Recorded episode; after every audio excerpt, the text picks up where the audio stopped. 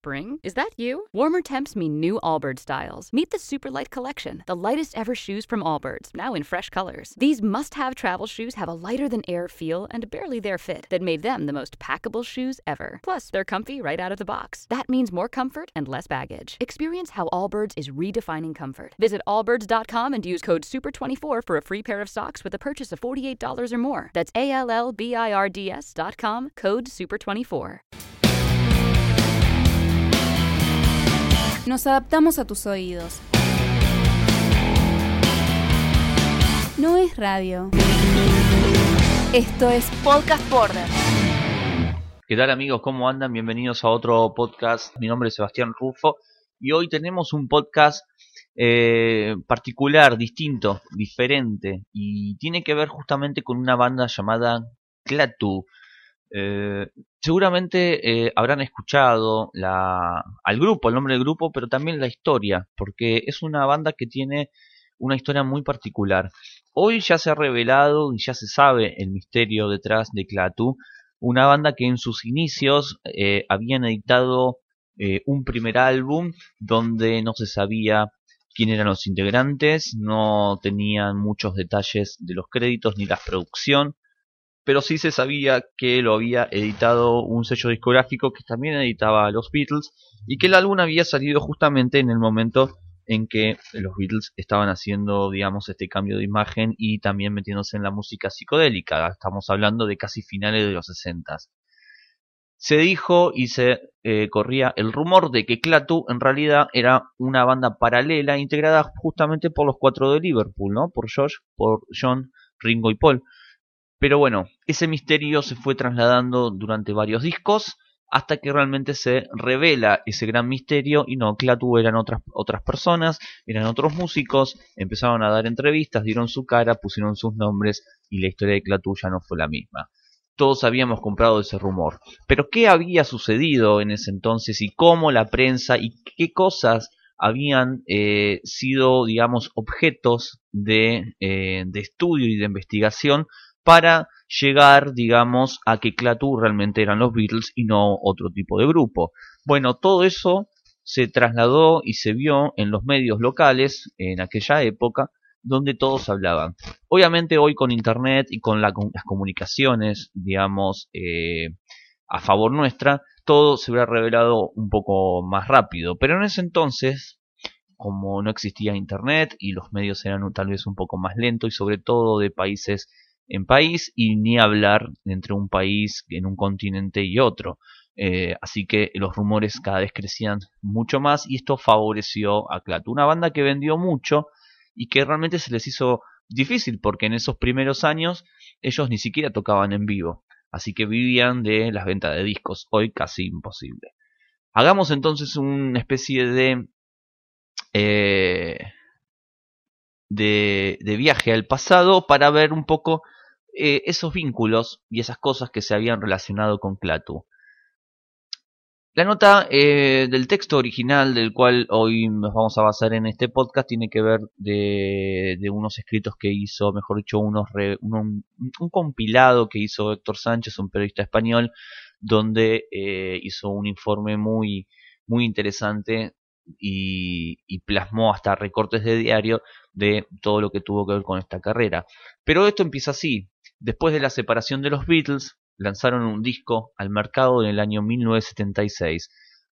Habían dejado aparte sus rendillas los cuatro de Liverpool y se habían vuelto a reunir en un estudio. ¿Cómo es posible? La aparición del álbum Clatu desconcertó a más de uno. Su sonido psicodélico podía encajar perfectamente con el Sgt. Peppers y con el Magical Mystery Tour. Se habían escondido los Beatles bajo un seudónimo llamado Clatu esas eran todas las preguntas que se hacían todos los periodistas y los medios y también los mismos, el mismo público que compraba ese disco. El primer avispado que encontró la conexión entre los Beatles y Clatu fue Steve Smith, que publicó un artículo en el, en el periódico de Rhode Island llamado The Providence Journal con el titular ¿Podrían Clatu ser los Beatles? El misterio es un viaje mágico y misterioso. Así es como empezaba toda esta bola de nieve que este, comenzaba a, crecer y a crecer con mucha rapidez eh, en aquellos años. Este rumor eh, se trasladó hacia las emisoras de radio y también en el boca en boca, y las ventas del álbum empezaron a crecer como la espuma. Todo el mundo quería tener el nuevo disco de John, de Paul, George y Ringo. Pero, ¿por qué razón tenía que ser ese álbum un trabajo de los Beatles? Las múltiples pistas eran evidentes. El disco fue lanzado por Capitol Records, la compañía discográfica que había eh, editado los álbumes de los cuatro de Liverpool en los Estados Unidos. Ni la portada ni el interior contenían fotografías del grupo. Además, no aparecían los nombres de los miembros de la banda por ninguna parte. De hecho, los nombres ni siquiera figuraban en los créditos de las canciones. Tanto la composición como la producción estaban acreditadas bajo el nombre de Clatu. Hasta ese nombre esconde pistas, porque Clatu, así se llamaba el extraterrestre humanoide de la película de ciencia ficción Ultimatum a la Tierra de Robert White del año 1951, que quizás fuera casualidad, pero tal vez una coincidencia, pero la portada del álbum de Ringo Starr Goodnight Viena del 74 es una parodia de una escena de esa película en la fotografía de la portada, eh, Ringo eh, sustituye a Clatu, el protagonista de ese largometraje. ¿Coincidencia? No lo sabemos. Escuchemos entonces Good Night Viena del gran querido Ringo Starr para meternos de lleno a estos misterios de Clatu, la banda que hoy ya sabemos que no eran, pero que en ese momento se pensaron que eran los Beatles.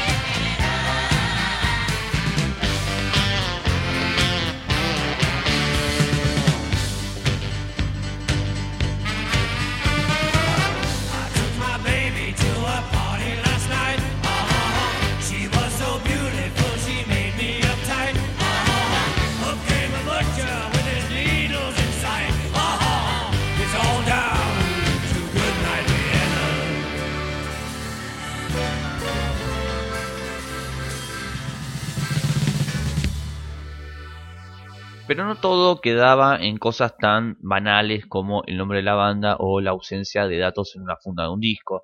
Las voces muchas veces sonaban cercanas a las de Lennon y McCartney, los instrumentos parecían eh, calcar el sonido de temas como All You Need Is Love o Maxwell Silverhammer y algunas otras canciones que eh, aparecían mensajes ocultos.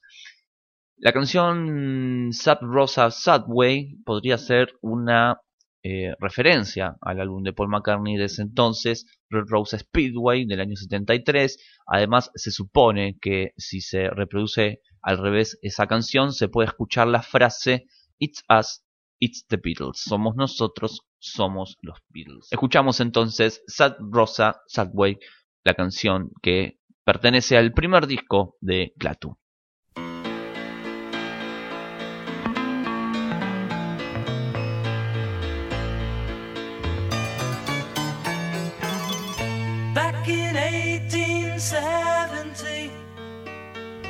Just beneath the Great White Way, Alfred Beach worked secretly, risking all to write a dream.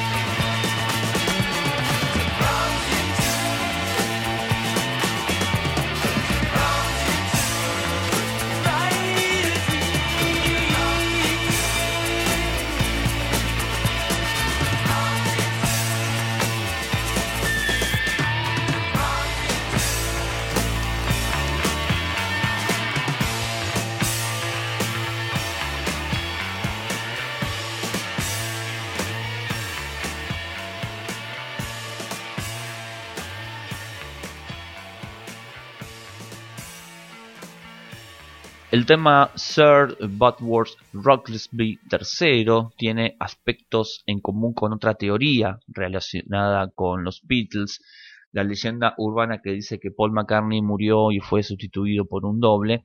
En esta canción se escucha eh, las siglas OPD, declarado oficialmente muerto, aparecen en el interior de la cubierta desplegable del Sgt. Peppers, en la ropa de McCartney.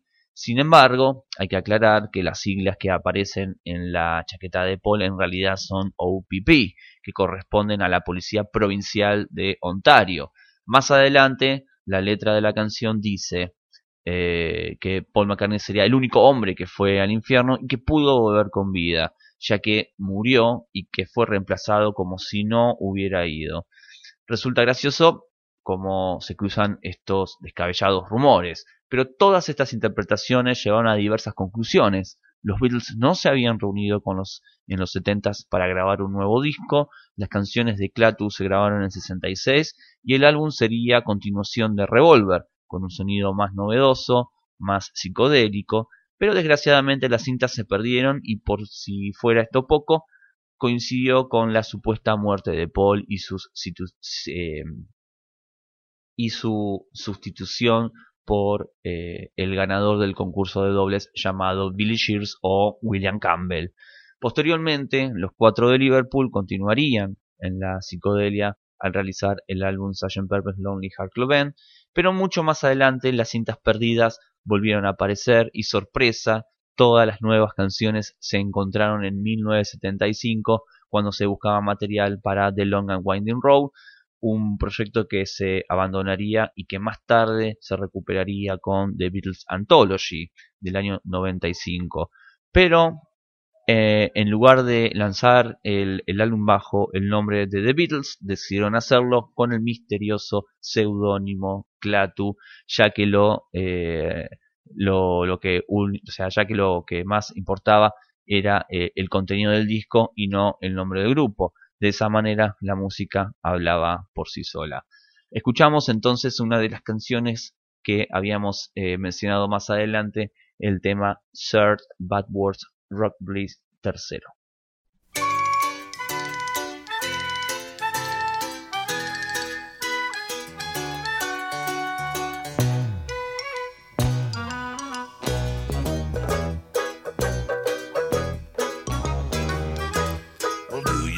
The itching too?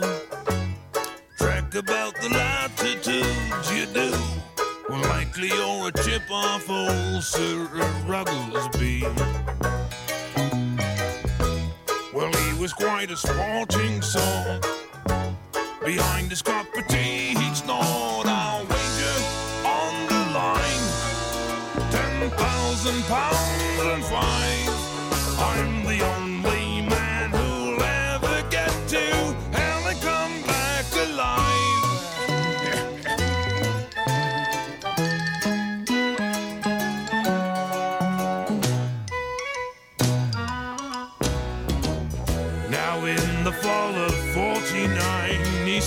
across the Southern brine this time, looking for a birth in naval history. Twas never heard nor seen again. Officially presumed is dead, but the words he left behind still echo through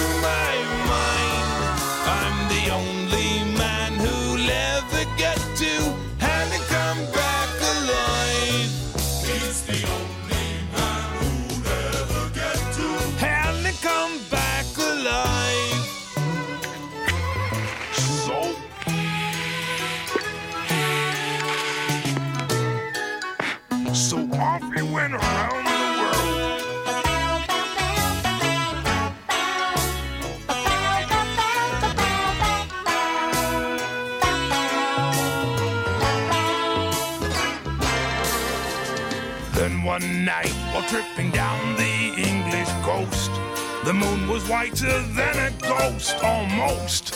When I heard a voice yell through a megaphone. And thereupon, And there upon the midnight sea, a signal lamp signaled me. I could feel me blood run cold as the message did decode.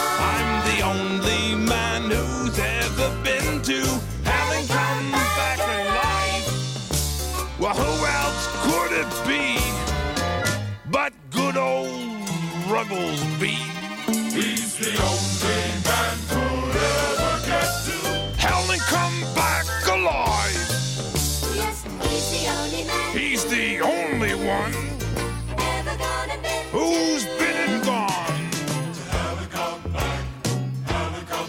Oh, to hell and come back alive. Woo, woo, woo.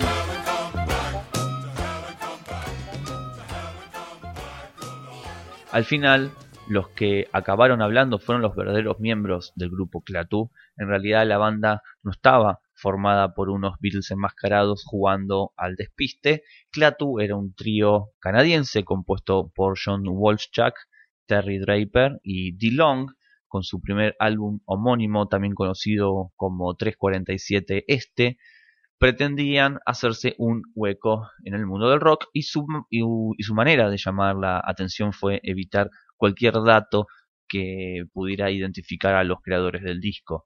La jugada se les eh, fue de las manos cuando el público creyó que detrás de Clatu se escondía John Paul, George y Ringo, pero al mismo tiempo esta confusión les vino, digamos, de pelos porque vendieron un montón de, de discos. El misterio de la identidad de Clatu aguantó dos discos más, Hope, que se editó en el 77, y Third Army Suite, que se editó en el año 1978, eh, ya en el cuarto trabajo publicado, en, eh, que se llamó Endangered Species, que salió en el 80. Los músicos ahí acabaron eh, descubriendo, digamos, sacándose las máscaras y por fin dando este, sus nombres en los créditos del disco. Ninguno de los temas estaba firmado por Lennon o McCartney. Así que el misterio se terminó y los Clatu tuvieron que dar la cara. Vamos a escuchar una canción que está justamente en uno de los, este, en el tercer disco, esto está en Hope, llamado We're Off You Know, para escuchar un poco más a los Clatu y eh, en esta canción sería como lo último que ellos grabarían bajo eh, este misterio que duró varios años.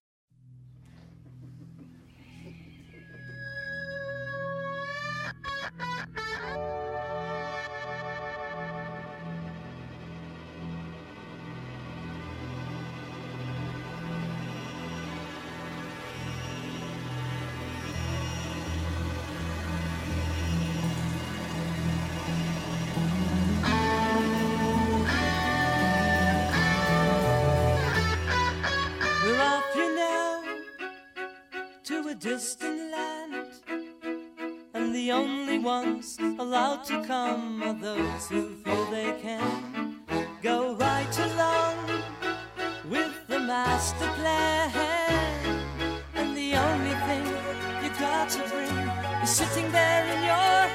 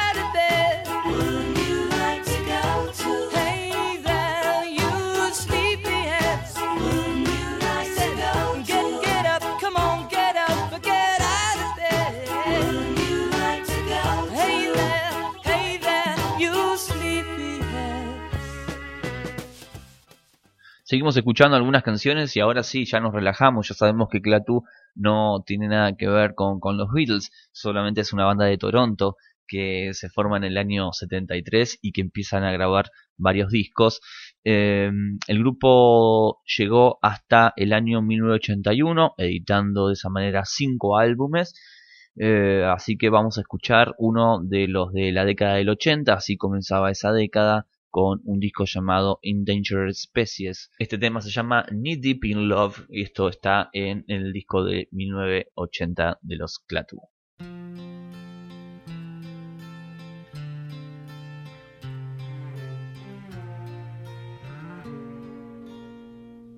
Hello, sweet Joan.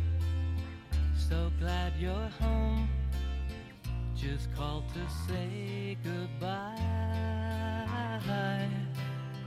I'm leaving town. I'm bent and bound. Don't try to change my mind. You ask me why